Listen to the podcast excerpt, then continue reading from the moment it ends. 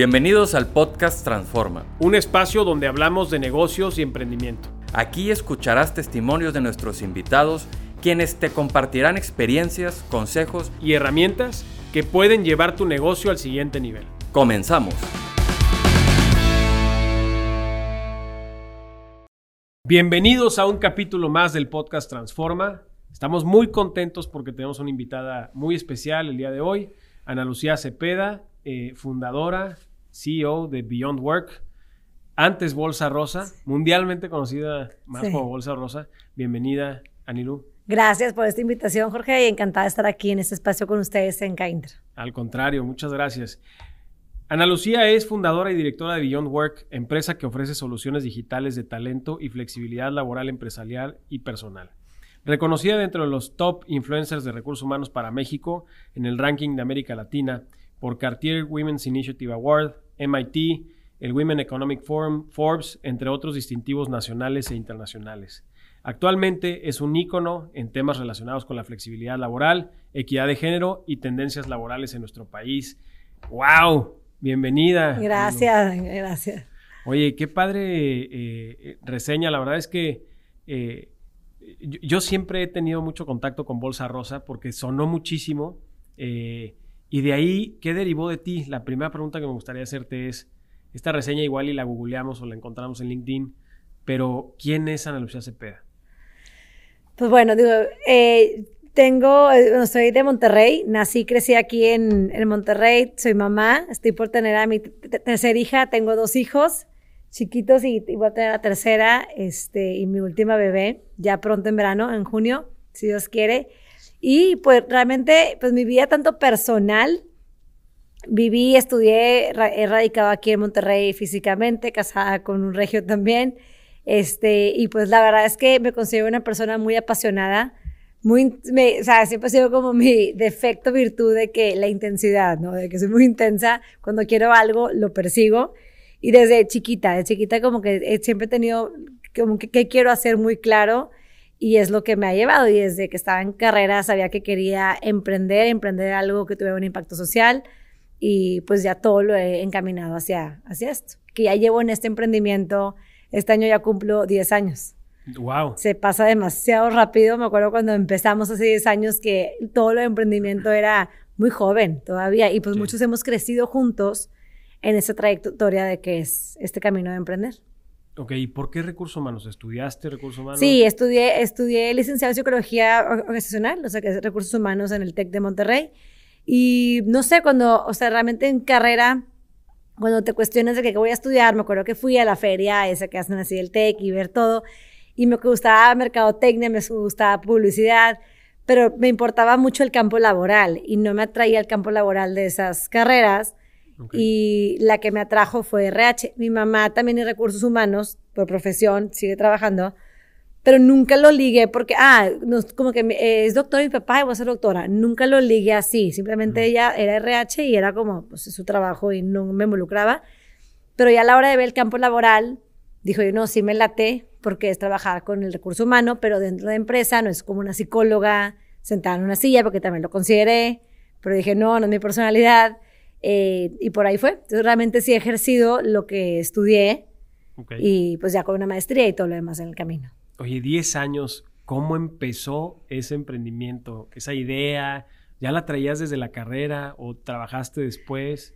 Desde la carrera tenía muy claro que quería eh, tener un negocio propio, o sea, sabía que podía hacer algo mucho más allá que trabajar en una empresa. Y me gradué y trabajé en una empresa pero decía, no, no es lo mío, o sea, estar dentro en casilla en un puesto, no, no, no, no es lo mío, quería algo más y me metí a un curso de, liderazgo socialmente responsable y de ahí fue donde como empecé, te ponían a trabajar en un proyecto social. Y de ahí fue cuando empecé a ver, como que dije, a ver, o sea, yo, yo en casa siempre vi un ejemplo de mi mamá trabajando para una empresa de manera flexible, medio tiempo, era muy normal para mí es, eso de pues las mujeres siguen trabajando cuando tienen hijos, no es como que tu carrera se acaba, sino lo puedes combinar con un trabajo que se acopla. Pero luego ya yo en mi vida laboral dijo, oye, los trabajos no se acoplan, o sea, te, sacan, realmente te orillan como mujer a, o te sales o te alineas con todo pues, lo que implica alrededor de eso de pues guardería tiempo completo, lo que implica tener una familia y trabajar tiempo completo. Y dice, oye, pues es que está muy blanco y negro. O sea, yo viví un mundo más intermedio y me gusta y personalmente también lo quiero. Entonces, en ese, en ese curso, ahí trabajabas con equipos. La gente que tomaba ese curso era gente que trabajaba para empresas en la parte como de las fundaciones o que apoyaba la fundación de la, de la empresa. Entonces, hicimos equipos y era como que desarrollé un proyecto social. Y yo puse en la mesa este tema, le oye, mujeres como pues todo lo que pasa en casa cuando la mamá no está presente por trabajar, por tener que trabajar, que es parte de tiempo completo, ¿qué sucede, no? O cuando dejas de trabajar y tienes una carrera de maestría, también que se pierde, o sea, en todos los niveles sociales. Y de ahí fue y luego dijo, oye, aquí hay una, una buena idea de negocio, empecé a investigar qué había en el mercado, vi que había una tendencia mundial, que en Estados Unidos y Europa ya había empresas que promovían empleos flexibles, entonces dije, si ya alguien lo está haciendo, va a llegar a México eventualmente, pues mejor yo empiezo a promover esta cultura. Y así fue, así empecé con esta idea como de bajarlo. Esto fue 2012, 11, con la idea, 2011, verano 2011. Wow. ¿Cuáles fueron los primeros pasos que fuiste dando, eh, ya digamos, en la consolidación del proyecto? Lo primero fue, bueno, entre una maestría de, de innovación de negocios en el CEDIM, o sea, el MBI, que es de emprendimiento. Eh, como que fue, o sea, fue una manera también como de poder incubar mi idea de negocio y ahí llevarlo a cabo. Y pues fue también desde el nombre, oye, pues ¿qué necesito? Un, programador, o sea, para hacer una página, un diseñador para hacer un logotipo. Y empecé con una amiga, una amiga que me encontré en este curso de, de líderes, eh, de que ella venía por una empresa. A mí, me, a mí me regaló mi mamá, como que estás perdida en tu vida, te regaló el curso. Todos se los pagaban las empresas.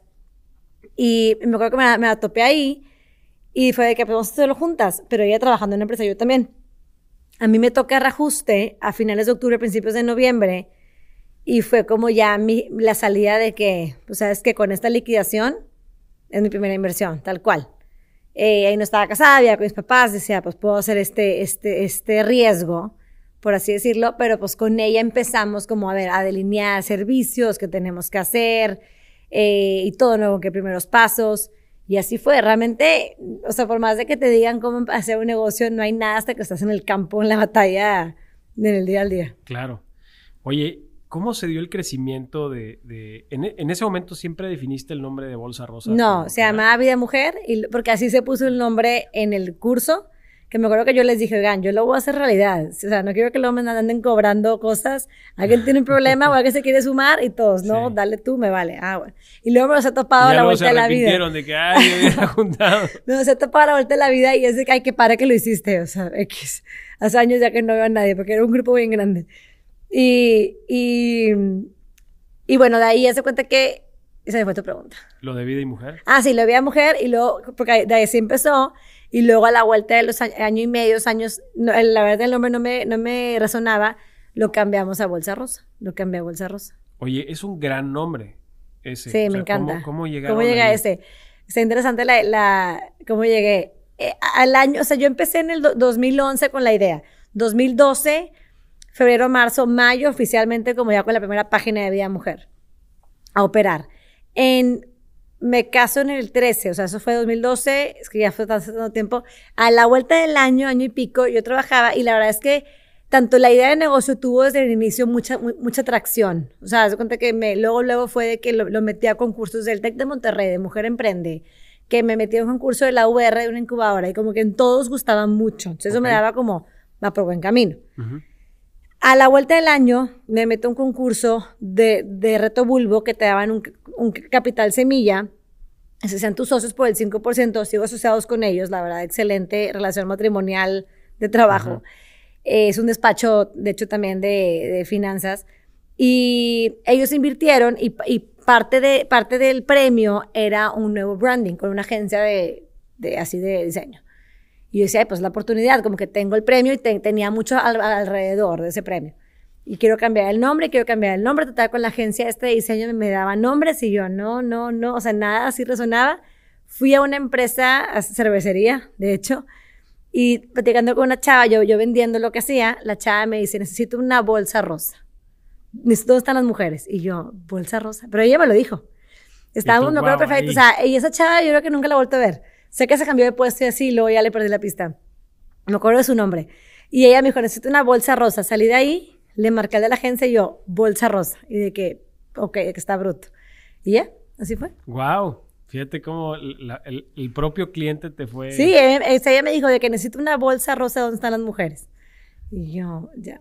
Oye, y después de ahí, ¿en qué se convierte Bolsa Rosa? O sea, empezaron con servicios de poner a disposición mujeres. Sí, o sea, todo- desde Vía Mujer, hace cuenta que empezó la parte de, de vinculación de talento, o sea, como de abrir el mercado a mujeres que buscaban un empleo flexible, abrir el, merca- abrir el mercado de empleos flexibles en empresas, Ujú. o sea, de, de, oye, este, de, es una posibilidad, mira el talento que te pierdes, o sea, como que la tendencia, todo, pero a la par con consultoría en cómo implementar la flexibilidad, porque yo decía, tengo que abrir el mercado y educar al cliente.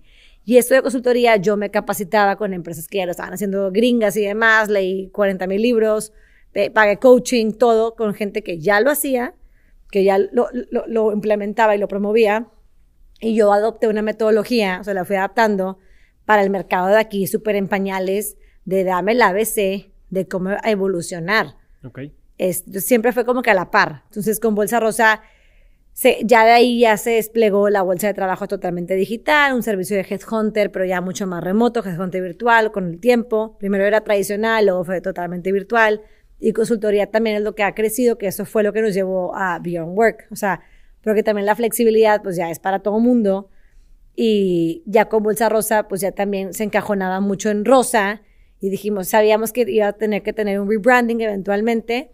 Y con la pandemia fue parte de la respuesta. ¿Qué ofrece Beyond Work?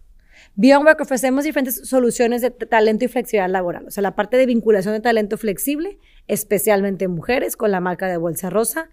Y apoyo para implementar la flexibilidad laboral de manera institucional. O sea, cómo llevarte a ahora, con, bueno, con todo lo de la pandemia, cómo llevarte a una metodología de trabajo exitosa que funcione, que tus empleados estén alineados hacia esta manera de trabajar, que tengas un sistema, que es lo que tenemos también de gestión de personal, eh, al- de a trabajar por objetivos, o sea, por resultados tal cual, y que lo puedas tú evaluar no importa dónde esté, en tu casa o en la oficina o no importa, sino ya como que todo un esquema completo alrededor de esta parte del trabajo flexible y educarte en esto. después de casi 10 años, eh, digamos, tratando de trabajar en estos modelos o implementar modelos de flexibilidad laboral, eh, llega la pandemia y te cae como anillo al dedo. Tú ya traes un súper camino recorrido. Sí, o sea, es que fue como los dos puntos, porque la parte fuerte que todavía era la- es la parte de reclutamiento, o sea, la parte de Headhunter era como nuestro core, y todavía, pero o sea, era así nuestro core, core, porque la parte de flexibilidad en el mismo mercado, pues era muy lento. Yo me acuerdo, o sea, así esto en enero de 2020, una junta presencial con todo el equipo que nos veíamos una vez al mes todos, yo pensando de que otro año luchando a favor de la flexibilidad, o sea, ya, como que cuándo va a ser normal, y a los dos meses de que, pum, pandemia, todo remoto, de que, ok. Y, y porque al final del día sí, ya teníamos mucho camino recorrido, ya habíamos digitalizado nuestro conocimiento, o sea, todo lo de consultoría, eh, que era pues más costoso y que no era prioridad para las empresas, decimos, bueno, a ver, ¿cómo lo hacemos accesible? Vamos a ser experto flexible, que es lo de la certificación, hacerlo totalmente en línea. Pero empieza la pandemia y sí, fue como anillo al dedo la parte de flexibilidad, pero pues no deja de estar de un lado la crisis. Si a mi cliente le pega, o sea, a mí también. Y lo que se frenó así, pero en seco, fue la parte de reclutamiento, que ese año empezó fuertísimo, empezamos muy bien. Para marzo, abril se frenó demasiado y nos afectó la mitad del negocio. Ya. Entonces fue también sacar adelante con lo que ya teníamos de trayectoria de flexibilidad, claro, pero pues es también presupuesto, es reajustes, es todo lo que lidias con tu cliente, que tienes que también tú adaptarte. Y entonces, pues como todo mundo, fue un año difícil, pero también le dimos la oportunidad, o sea, fue un año también bueno para darle la oportunidad de darle la vuelta al negocio con todo lo que ya habíamos trabajado antes. Ok. Me queda a mí una duda grande que, que- que a lo mejor eh, al resto también de empresarios que nos escuchen eh, les puede surgir, es qué es flexibilidad. Porque creo que hay un concepto muy incorrecto, ¿no? En, Sí, a- eh, mucha gente como dice, ah, flexibilidad, eso me pasaba también antes de la pandemia, de que es que no, no somos remoto y no somos medio tiempo, de que no, la flexibilidad va mucho más allá. La flexibilidad laboral, en definición como lo definimos nosotros, así de texto es cualquier esquema de trabajo que sea algo diferente a lo tradicional. O sea, algo diferente a de 8 a 6 físicamente en una oficina, de acuerdo a los lineamientos y limitaciones del negocio, o sea, de la operación. Entonces, no puedes decir, ah, hoy estoy en manufactura y voy a trabajar en mi casa, pues no se puede. Pero entonces, de acuerdo a la operación de tu puesto y del negocio y todo, es cualquier esquema alternativo.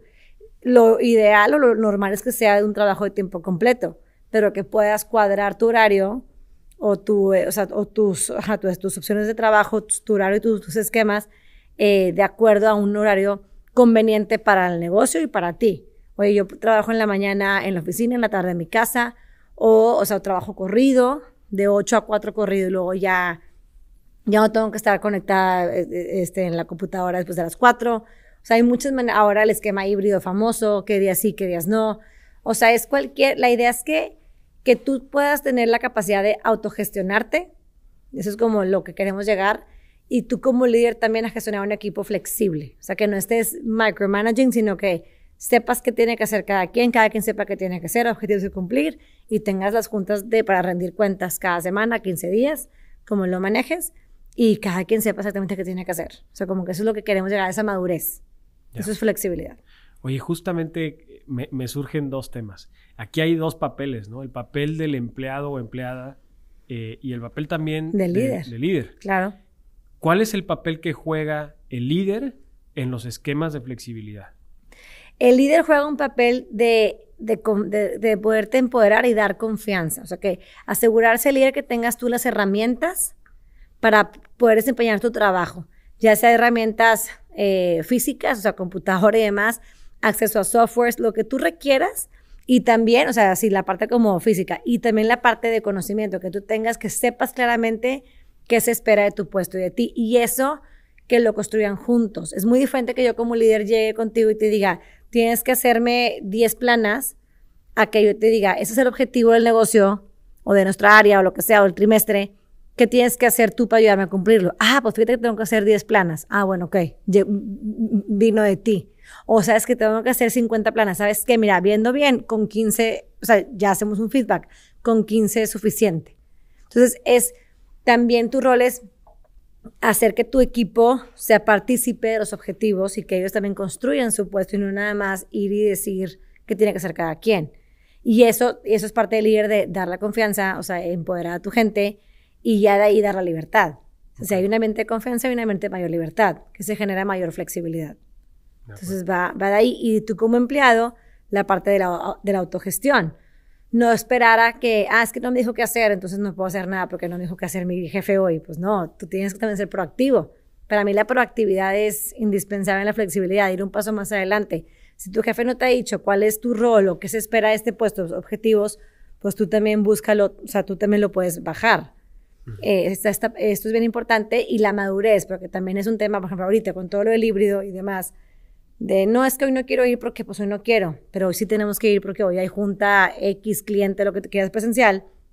Entonces, no, pero hoy no me toca ir por eso, pero es un tema de madurez y criterio propio, de, o sea, de criterio común donde pues la, llegar a una corresponsabilidad. O sea, es como, y eso lo trabajamos mucho estas metodologías, como todos los pilares del liderazgo flexible, que trabajamos con el equipo y con la gente.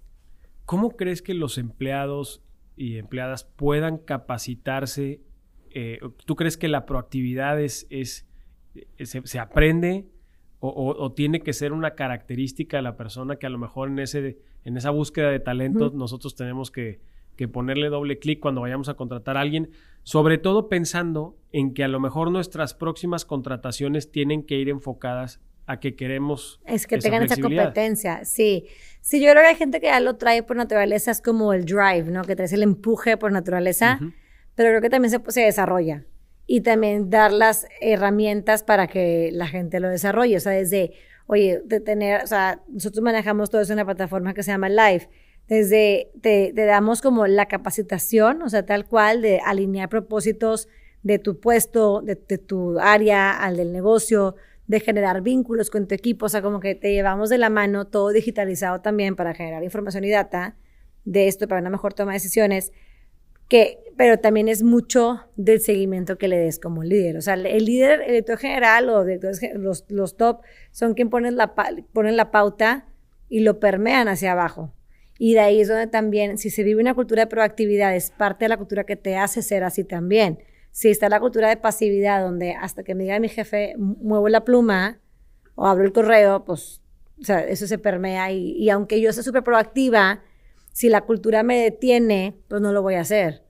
Se me acomodo. Entonces, como que también la cultura te define y es lo que lleva a los demás hacia allá. Ah, pensando en una empresa dentro del sector industrial, eh, a lo mejor obviamente como dices, pues hay área de, eh, digamos, el, área de maquinado, transformación, pues obviamente eso, eso es presencial, eh, pero si yo tuviera que la necesidad de poder entrar a un esquema flexible, ¿cuáles crees que sean los primeros pasos o puestos con los cuales yo podría empezar a trabajar como líder de una empresa en el sector industrial para esta, este modelo de transformación a un modelo flexible? Lo que más importa es, es partir desde adentro, o sea, hacer un diagnóstico desde adentro, porque no podemos, ah, bueno, es que la empresa, la, la, fábrica de al lado tiene esta política, me la copio, no te va a funcionar. Lo que tienes que empezar es partir desde adentro, de conocer, oye, ¿qué requiere mi gente? Y no nada más, o sea, si hablamos de la parte de manufactura, yo abarcaría los dos segmentos, tanto la planta, o sea, la operación, como la gente de staff.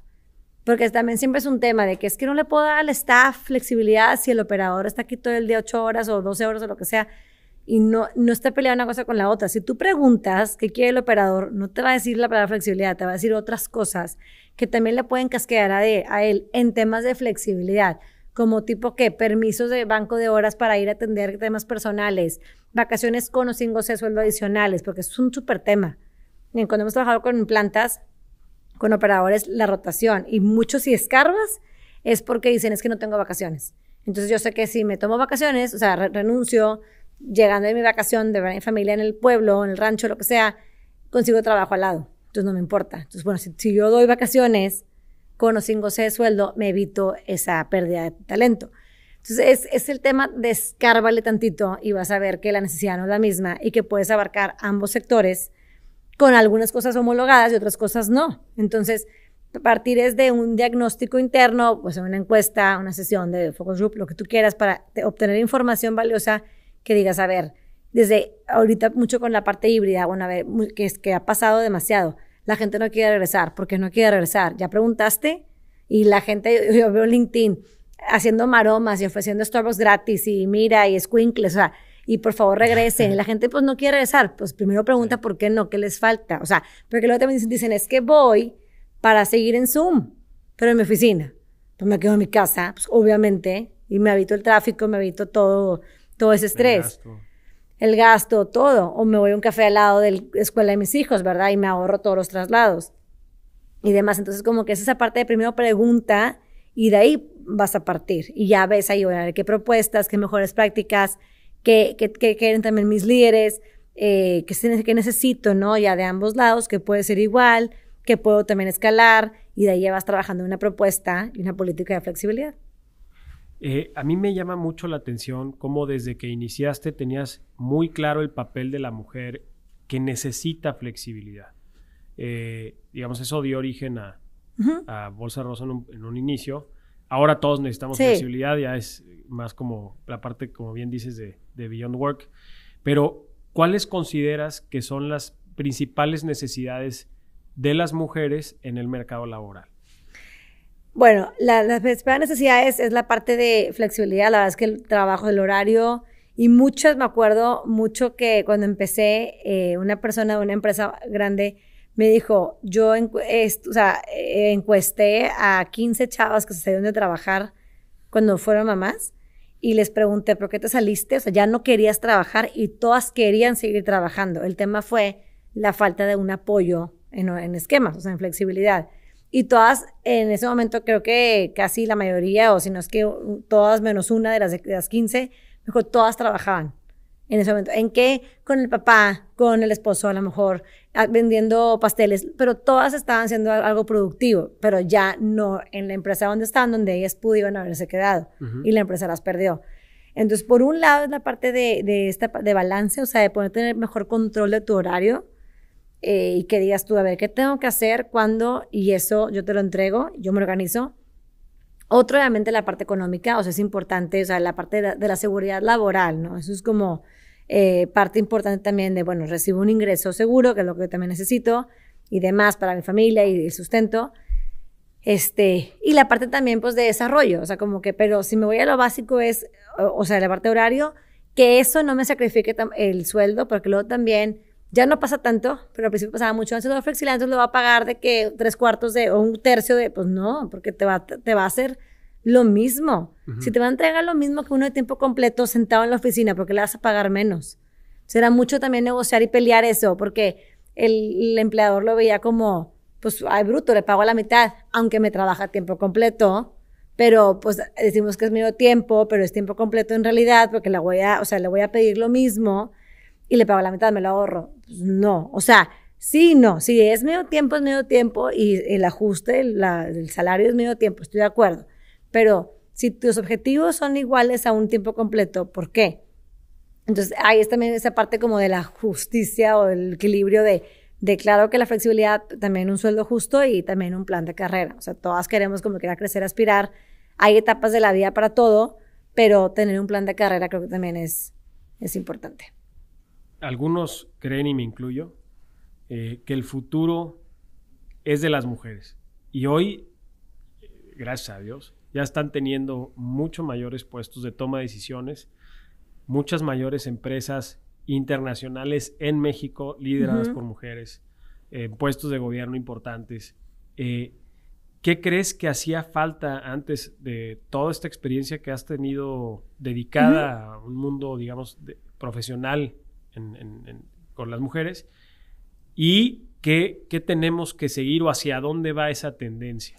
Es que es un, eh, lo pones en un momento muy así es escalofriante porque así como hay mucho avance, yo también veo mucho retroceso. O sea, como que también es un estrés porque la pandemia vino a frenar demasiado el crecimiento de la mujer.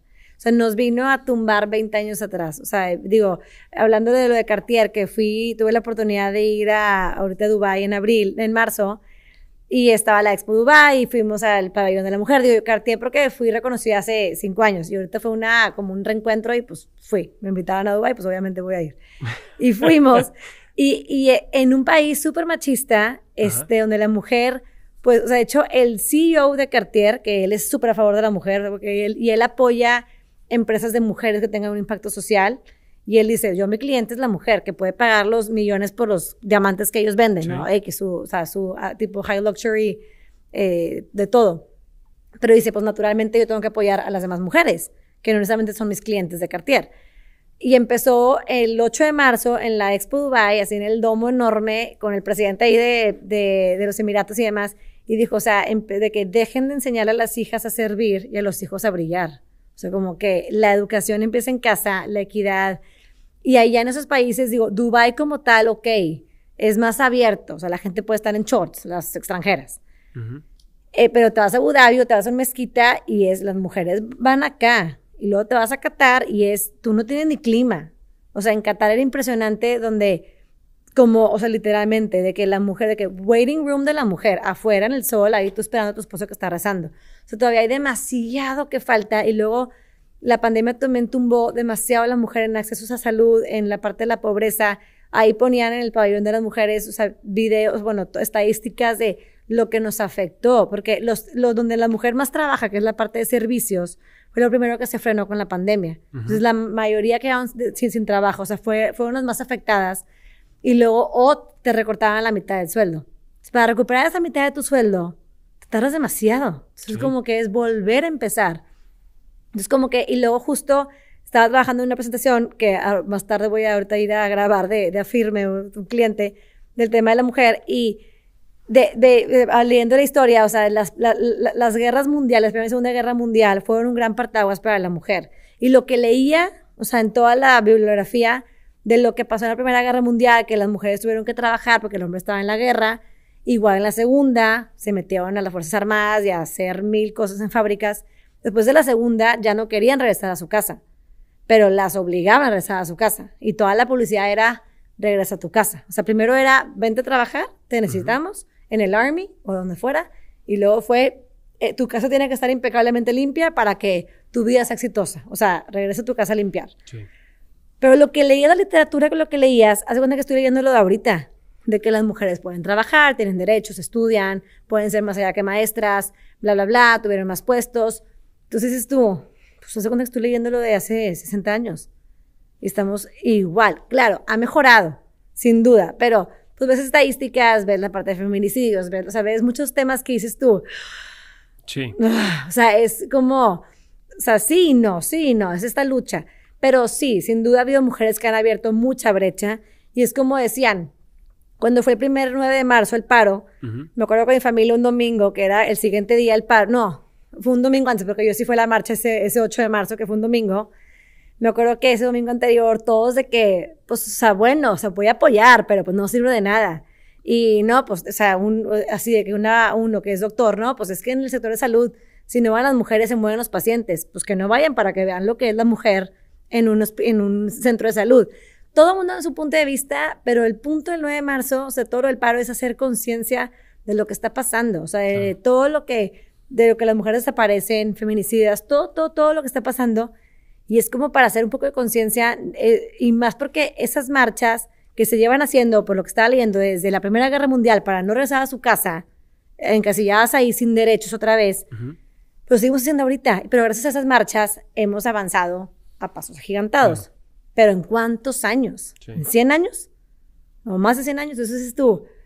Y lo que lees de lo que pasó después de la Segunda Guerra Mundial, de lo que las mujeres exigían de derechos, es lo que exigimos ahorita. Un poquito más, o sea, más cosas, pero entonces eh, es un punto bien debatible y más porque la pandemia sí vino a tumbarnos mucho porque a la mujer se le cargó la mano mucho más en casa, hijos en casa, escuela, papás enfermos.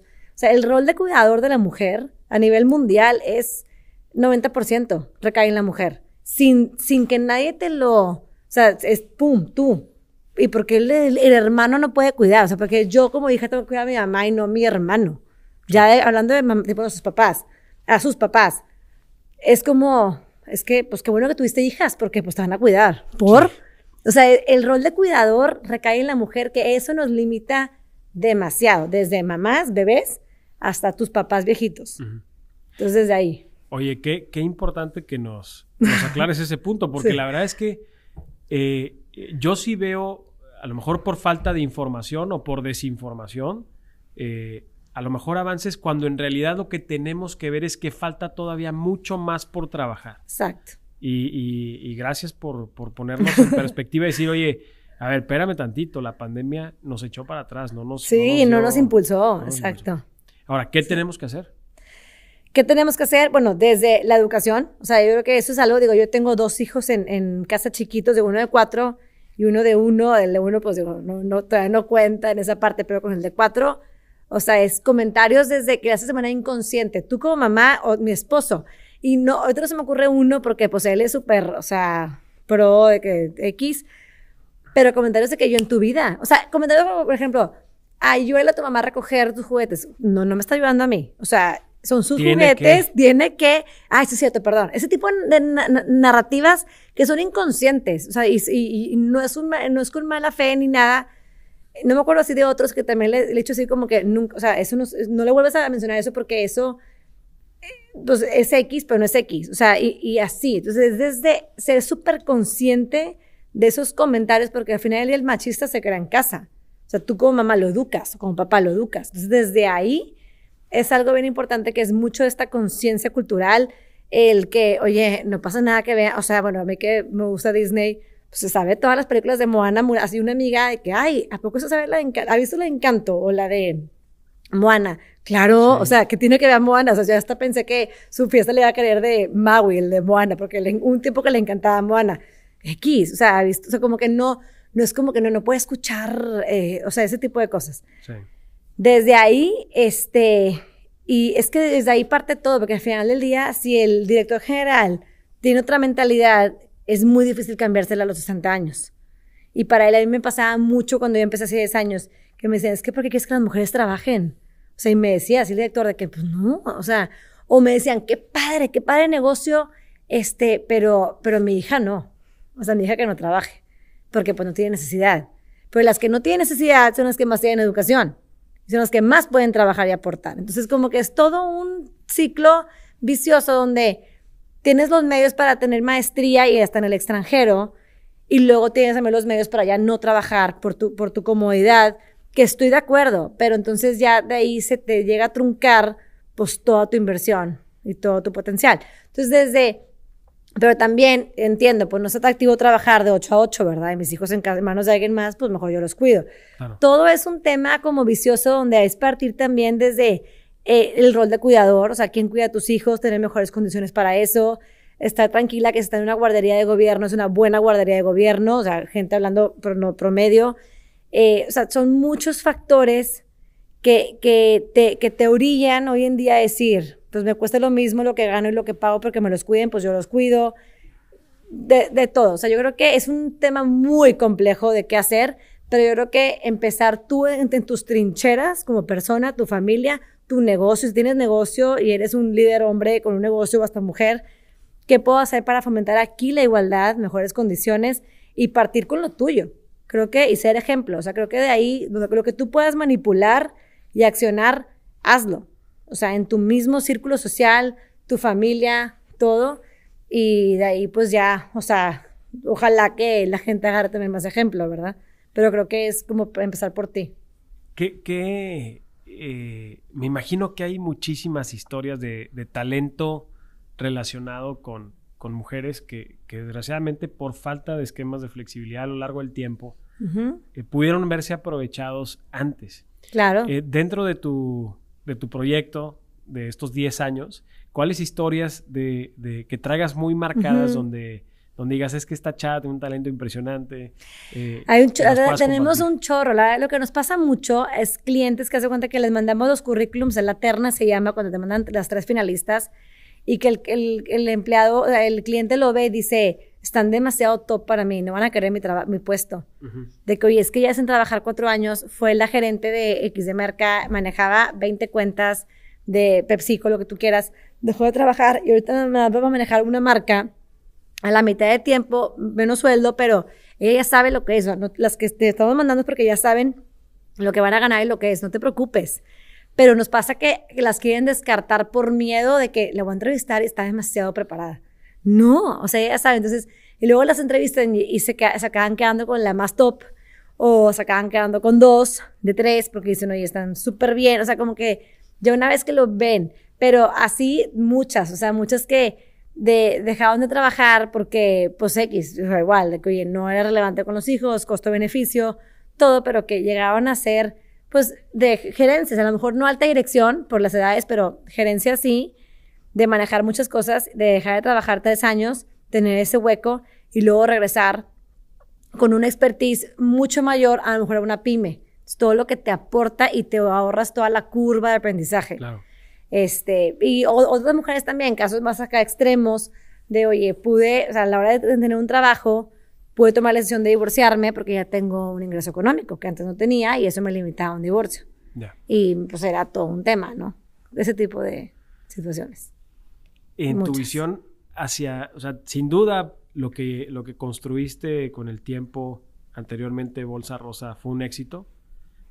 Eh, hoy Beyond Work eh, es para ti obviamente una continuidad de ese éxito y un nuevo reto. Sí. ¿Hacia dónde eh, tienes, eh, digamos, la mira en los próximos, en los años. próximos años con Beyond Work? pues bueno, primero que nada es seguir creciendo, capitalizar todo lo que hemos construido de, metodologías, de plataformas propias tecnológicas, de todo lo que hemos construido, porque todavía tenemos un mercado gigantesco por abarcar, que es un mercado todavía muy nuevo, porque son plataformas que tienen en el mercado un año, año y medio a lo mucho. Entonces todavía tenemos, o sea, no es como Bolsa Rosa que, bueno, ya tiene nueve, diez, a lo mejor con el nombre de Bolsa Rosa como tal, ocho, porque luego lo cambié de vida mujer a, o nueve, a Bolsa Rosa. Pero la parte de reclutamiento ya está muy dominada. Pero toda esa parte de flexibilidad nueva, que todo lo tenemos digitalizado, eh, y aparte de, de acompañamiento, consultoría, pero con una plataforma aliada que te ayuda a escalarlo en tu empresa, ahí tenemos una súper oportunidad y súper reto que ya tenemos clientes fuera, que eso ayudó también la pandemia, a tener clientes fuera de México mucho más fácil. Ya lo teníamos, pero era más complicado. La pandemia agilizó las ventas pues fuera de México, ¿no? Con Latinoamérica y demás. Y, pero todavía tenemos un gran camino por recorrer, por, por como eh, implementado esas metodologías de trabajo que funcionan, que lo hemos probado desde mucho antes de pandemia y lo hemos probado mil veces, que funcionan en un mercado pues enorme de empresas medianas, pequeñas, grandes, por implementar, que ya tenemos muchos clientes por ese lado, pero pues el mercado es todavía mucho mayor. para allá, para allá vamos y seguir impulsando obviamente la parte de reclutamiento de las mujeres, que el talento que tenemos es increíble. También el tiempo de respuesta para el cliente es muy rápido porque es un nicho muy especializado. Entonces, pues cubrimos vacantes de todo tipo. Todo tipo me refiero a administración hacia arriba, o sea, 15 mil pesos mensuales mínimo eh, hasta alta dirección. Y, y toda la parte de flexibilidad laboral como tal, pues como, como ya el mundo ya se volteó ahí y ya vieron que ya llegó para quedarse, pues nos trae oportunidades enorme por ese lado, con lo que ya tenemos hecho, que funciona, bueno, ahora escalarlo. Eh, nos gusta siempre cerrar los podcasts con preguntándote cuál es el consejo que tú recuerdas que ha marcado tu vida y que te gustaría compartir con nosotros. Bueno, mi papá falleció hace justo también 10 años y él siempre me dijo, o sea, haz las cosas bien y el dinero siempre va a ser una consecuencia. Es como que esa parte de, de las cosas bien desde hazlo con pasión, hazlo con ética, para mí la parte de la integridad es como, no es, no es discutible, o sea, no es, no es opción, como que es impensable pensar en algo no íntegro con tal de ganar un cliente o algo. Pero como que haz las cosas bien, eh, o sea, para cualquier emprendedor que quiera emprender, haz las cosas bien y el dinero va a llegar. Como que no, no nos enfoquemos nada más en ganar dinero, porque luego, pues eso no es como el fin mayor. Si tienes un fin mayor, si lo hacemos bien, la consecuencia siempre va a ser la parte económica. Anilú, muchísimas gracias. gracias por participar en este podcast. Nos llevamos muchos mensajes. ¿Cómo pudiéramos contactarte? Eh, bueno, todo a través de redes sociales de Beyond Work y de Bolsa Rosa.